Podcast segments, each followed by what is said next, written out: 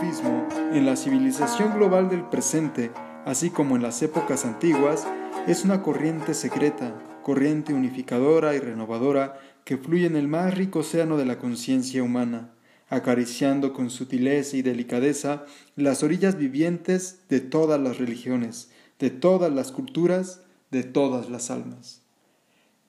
Estas palabras son de Nur al-Yarrahi, Lex Hickson, eh, un maestro sufí del siglo XX, de, apenas hace unas décadas, eh, sigue presente, más bien, eh, él partió en los años 90, y bueno, él fue quien trajo la orden Yarraji a, a, México, siguiendo los pasos de su maestro, Musafer Osak, un maestro sufí de Turquía, que trajo su orden también a la vez a, a Norteamérica y que es muy popular, digamos. Eh, bueno, con estas palabras eh, quiero iniciar la segunda edición del podcast Viaje en la Luz. Eh, mi nombre es Rodrigo Cegueda y bueno, precisamente vamos a hablar sobre este tema, sobre el sufismo. Espero que nos dé tiempo. quiero decir inicialmente que hablar del sufismo siempre es muy complicado por la variedad de interpretaciones, la, la variedad de conceptos que hay y porque la misma, eh, el mismo sufismo se resiste a ser eh, de uno o de otro modo eh, descrito ¿no? o, o, categorizado de una forma concreta.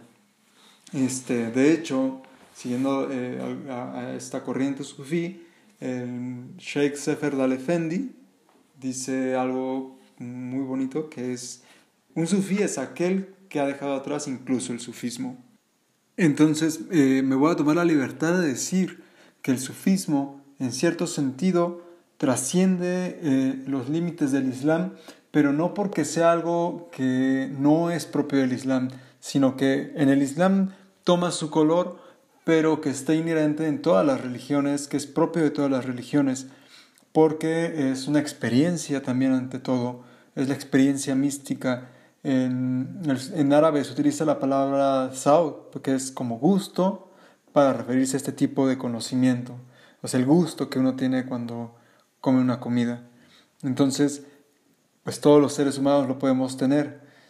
Y por eso me doy un poco esta libertad de decir que cualquier persona, independientemente de su eh, religión exterior, es, puede ser un sufí y también hay sufíes que son muy cristianos, hay sufíes que son muy judíos, eso también puede suceder. Cabe destacar que el Islam no se considera una nueva religión, sino la síntesis de todos los mensajes proféticos, incluyendo los no judeocristianos, que estarían este, aglutinados en la figura de Mohammed.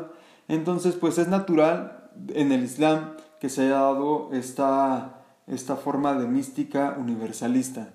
En otros términos, yo diría que el sufismo es esta mística que está inherente en todas las religiones y que de pronto se muestra de una forma muy clara como fenómeno, ¿no? como fenómeno religioso. Al ser la experiencia mística, todo la pueden tener porque la experiencia mística es gratuita. Aunque haya metodologías, no es una garantía y también se puede dar espontáneamente. Es algo a lo que todos pueden acceder.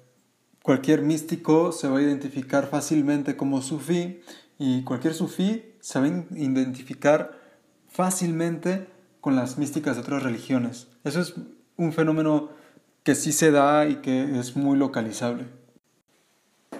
Y bueno, ahora tengo que decirles que el sufismo tiene que ver más con el no ser que con el ser. Utilizamos el ser pues solamente para dar una idea, ¿no? una intuición de lo que se trata la experiencia sufí. Pero como todas las experiencias místicas, no se puede comunicar eh, propiamente, es una experiencia en el sentido individual y que tiene formas de comunicación como la poesía, la música, etc., pero porque son metáforas de, de la experiencia, no porque sea la experiencia propiamente. Entonces, en ese sentido, tiene que ver más con el no ser, porque se trata de desdibujar este yo individual, este yo personal, en pro del el yo divino. Y por supuesto, el desdibujar este yo individual se va a traducir en acciones éticas, políticas, revolucionarias, colectivas. No se trata de una mística que encierra al individuo, sino por el contrario, es una mística de comunidad. Voy a iniciar por la parte más fácil, que sería quizá la, la parte etimológica. Sufismo viene de tasawuf. Tasawuf a, su vez en árabe viene de lana, algunos dicen que, tiene que ver con la lana. ¿Por qué la lana? Porque se dice que los sufíes tradicionalmente visten de lana, que, era una ropa que exteriormente mostraba humildad, pobreza, etc. Y está inspirado por algunos eh, en la vestimenta de los discípulos de Jesús, justamente, eh, que Jesús y la Virgen María, en este sentido, serían también eh, figuras que representarían el sufismo por excelencia. Sin embargo, un sufí no tiene que ver con ser rico o ser pobre exteriormente, ¿no? eso podría ser también un, engaño, ¿no? Eh, para, para, hablar un poquito al respecto de esto, me gustaría utilizar dos conceptos que son claves a lo largo de los eh, corpus doctrinales de los sufíes, que es el sahir y el batin. El sahir eh, es una palabra árabe que quiere decir lo exterior, lo manifiesto. Y el batin quiere decir lo interior, lo oculto, lo invisible, también podría ser por ahí interpretado. Y estas dos palabras también eh, son utilizadas para referir a atributos divinos, a atributos de Dios, son nombres de Dios en el sufismo y vienen en el Corán. Entonces, eh, cuando se habla de Dios, se habla como el manifiesto, pero también como el oculto. Y dentro de estos dos eh, conceptos también estaría muy inmerso el sufismo. El sufismo está lleno de alegorías, que entonces por un lado muestran lo manifiesto y por otro lado algo oculto. Y así va a ser en, muchos aspectos del sufismo. Entonces, por ejemplo, podemos hablar del sufismo en términos históricos, decir, bueno, fue algo que surgió con el profeta Muhammad, eh, sus descendientes, etc. Eso sería algo manifiesto, pero también siempre va a haber lo oculto, ¿no? Entonces, va a haber personas que van a decir el sufismo siempre ha existido, ¿no? Es la mística inherente a, a, todas las tradiciones religiosas. Y, justamente eso pues también puede ser eh, punto de conflicto entre corrientes sufíes. Entonces, bueno, yo voy a iniciar un poquito por la parte tradicional. Eh, el sufismo, diríamos que inicia eh, desde una perspectiva histórica hace 1400 años con el profeta Muhammad. El profeta Muhammad, pues digamos, tiene su primera revelación en el mes de Rayab, y eh, posteriormente, pues bueno, ya viene el Corán, etc. Se dice que el profeta tenía una hija que se llamaba Fátima, que se había casado con el imam Ali. El imam Ali era primo y pues posteriormente yerno también del profeta Muhammad. Y el profeta empieza, eh, bueno, a ellos los escoge, digamos, junto con sus nietos, los purifica. Eh, se habla de un episodio donde los cubre con un manto y, y, esto es el símbolo de una purificación divina, son inmaculados. Y digamos, entre el profeta y el imam Ali había una relación de maestro-discípulo. Entonces, e, esto sería por excelencia, ¿no? La, la, la, imagen que va a haber a través de los siglos del sufismo. Entonces, el imam Ali, a, a su vez, es considerado el padre de todos los místicos del Islam. El profeta Muhammad trae eh, lo que sería el Zahir, que sería la Sharia, no porque esté, digamos, contrapuesto ¿no? al misticismo, sino porque, digamos, ese sería como su... Eh, donde se vería el, mayor esplendor y digamos, pues sí, la mayoría de los seguidores del profeta Mohammed ven esto, ¿no? que es la, la Sharia, la ley, que sería lo exterior, pero no está contrapuesto, insisto, a, la mística, ¿no? sino que está ahí, hay enseñanzas místicas del profeta. Y por el otra parte, toda la enseñanza mística, pues bueno, ya digamos formalmente, habría sido heredada al imam Ali, al yerno del profeta Muhammad, y de él a sus hijos, a discípulos, etc.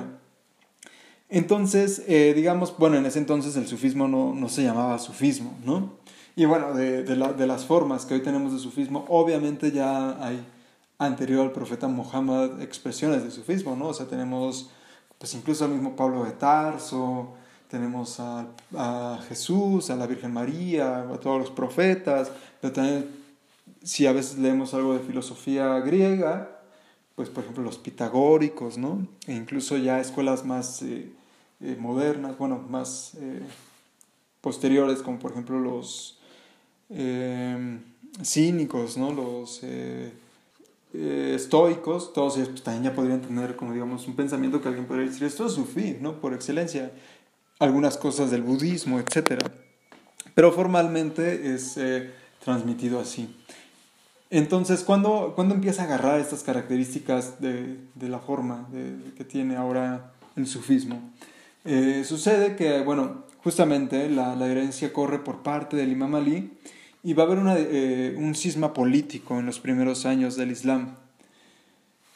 Este cisma político lo que provoca es que va a haber una división entre sunís y shias, o, shias, ¿no? o chiíes, como lo, conocemos en, en Occidente.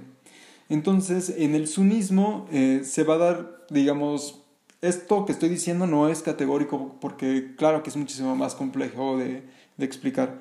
Pero bueno, en términos generales, en el sunismo se va a dar un reforzamiento de lo que sería la ley sharia. Y eh, en, el, en, el, en el chiismo o en la, en la shia no, no va a haber esta, esta división. Eh, el chiismo como va a mantener una cadena discipular muy fija a través de los imames, a través de los descendientes del profeta, por lo menos en 12 generaciones, va a mantener en comunión a la mística y a la ley exterior. ¿Qué va a pasar con esto? Bueno, entonces en el, en el, en el chismo, cuando ya posteriormente se quiere eh, hablar de mística y se le quiere dar como digamos una, una conceptualización para poder desarrollar una ciencia islámica al respecto, se va a conocer como Irfan. Irfan viene de los Arifín, que es como digamos gnósticos. Eh, y en la parte del, del sunismo, en el mundo suní, claro que va a seguir viviendo el, el sufismo, la mística, tanto por, porque, pues bueno, obviamente el sunismo no, no se puede desligar de todo del, del misticismo, no, no puede ser totalmente literal. Eso está inherente en la revelación pero bueno, digamos, también va, va a venir esta emanación, esta herencia de, las, del, conocimiento de Ali, pero se va a empezar a desarrollar alrededor de cofradías místicas. Contemporáneamente, eh, ya de forma más moderna, también va a haber cofradías místicas chiíes, sufíes, pero bueno, eso es un poco ya eh, más, más adelante. Sin embargo, el, el, sufismo históricamente sí se, se va a desarrollar tal cual con mayor eh, eh, expresión en el sunismo. Y bueno, ahí se van a empezar a formar cofradías, órdenes sufíes, que eh, se llaman en, en, árabe taricas. Las taricas vienen de camino, de vía. Y bueno, pues obviamente tienen una época de florecimiento enorme durante el imperio otomano. Ahí incluso las taricas del, del Islam pues llegan a cumplir como digamos algunas funciones ¿no? Eh, dentro ¿no? de, este sistema gubernamental que era el califato y, e, y hay infinidad de ramas ¿no? estos grupos eh, a, a, su vez van a estar comandados que ahora que no, no, no me gustó tanto esa palabra porque suena un poco militar pero bueno dirigidos por un maestro espiritual este, el maestro espiritual, generalmente el sheikh o sheikha, porque también las ha visto, ha visto maestras espirituales y no sería bueno excluirlas. Desde los inicios, justamente, había una santa que se llamaba Rabia Aladagüía, que obviamente pues esto ha generado distintos problemas a lo largo de los siglos, pero bueno, ellos van a dirigir la, la comunidad espiritual. Entonces, el sufismo también es una tradición, digamos, de sucesión discipular. Por su parte, en el chismo también esta transmisión es muy común, ¿no? O sea, siempre cuando se pregunta con quién estudiaste, etcétera, pues bueno, si es un maestro preeminente, es más reconocido el alumno, etcétera, ¿no? Lo mismo que sucede acá. Y este, pero bueno, entonces ya podemos pasar un poco a hablar sobre cuál es el eje del sufismo. Entonces, podríamos decir que el eje del sufismo es el amor. Pero el amor eh, es, es un amor por Dios, ¿no? Entonces, para poder hablar un poco hay que regresarnos, digamos, a lo primigenio y obviamente esto solamente puede ser hablado a través de metáforas, de alegorías, Entonces me voy a regresar al, origen, ¿no? a, un dicho del profeta Muhammad. El profeta Muhammad eh, dice que Dios dijo a su vez, esto no es parte del Corán, sino que es como algo que Dios le dijo a él mismo, se le conoce como Hadith a este tipo de, de dichos. Dice que Dios dijo que él era un tesoro oculto, pero que quería ser conocido. Y entonces creó la creación. Entonces, bueno, él quiere ser conocido, crea digamos, es como un tipo de estallamiento de, un, amor propio que está oculto y entonces crea la multiplicidad de seres, ¿no? Entonces ya sabemos, ¿no? Los siete días de la creación, nace el ser humano, el ser humano va a ser el ojo por el que Dios se ve. Sin embargo, no todos los seres humanos están conscientes de que están siendo el ojo por el que Dios se ve sino que, o sea, digamos, claro, todos tenemos conciencia, incluso hablaríamos que todos los seres tienen un nivel de conciencia, ¿no? Pero solo el ser humano tiene la capacidad de despertar a la plenitud de la conciencia divina, ¿no? De darse cuenta que es el ojo por el que Dios se ve. Sin embargo, esto no siempre sucede. ¿Por qué? Porque eh, hay algo que se llama ego o nafs, se le conoce en árabe, que tiene más acepciones, que no permite que se trascienda este conocimiento, a, este conocimiento, ¿no? a esta realización de Dios. Entonces, ¿qué es lo que hay que hacer? Bueno, en el Corán se habla del recuerdo de Dios, ¿no? Entonces, bueno, en, el Islam hay cinco oraciones al día. Posteriormente se puede realizar algo que se, llama, que se llama justamente el recuerdo de Dios, de una forma tradicional, que es repetir 33 veces eh, Subhanallah, eh, Alhamdulillah, Allahu Akbar, Subhanallah es gloria a Dios, eh, Alhamdulillah es este, alabado sea Dios, y Allahu Akbar es Dios es grande, ¿no? O, no hay nada más grande que Dios, porque eh, a veces mal interpretado.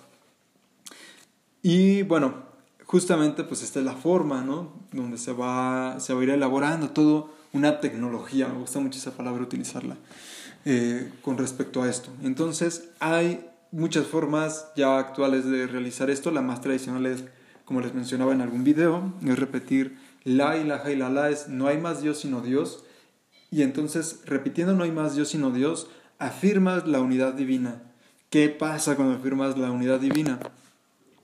Borras, desdibujas tu propia identidad individual, ¿no? Entonces pasas del yo al nosotros, ¿no? Al nosotros divino. No porque sea una multiplicidad de dioses, sino porque es Dios solamente el único y la comunidad de seres de entes realmente con esta afirmación estarían volviéndose indigentes ontológicamente, eh, no tendrían en sí una realidad y entonces se afirma la verdadera realidad, que es la realidad divina.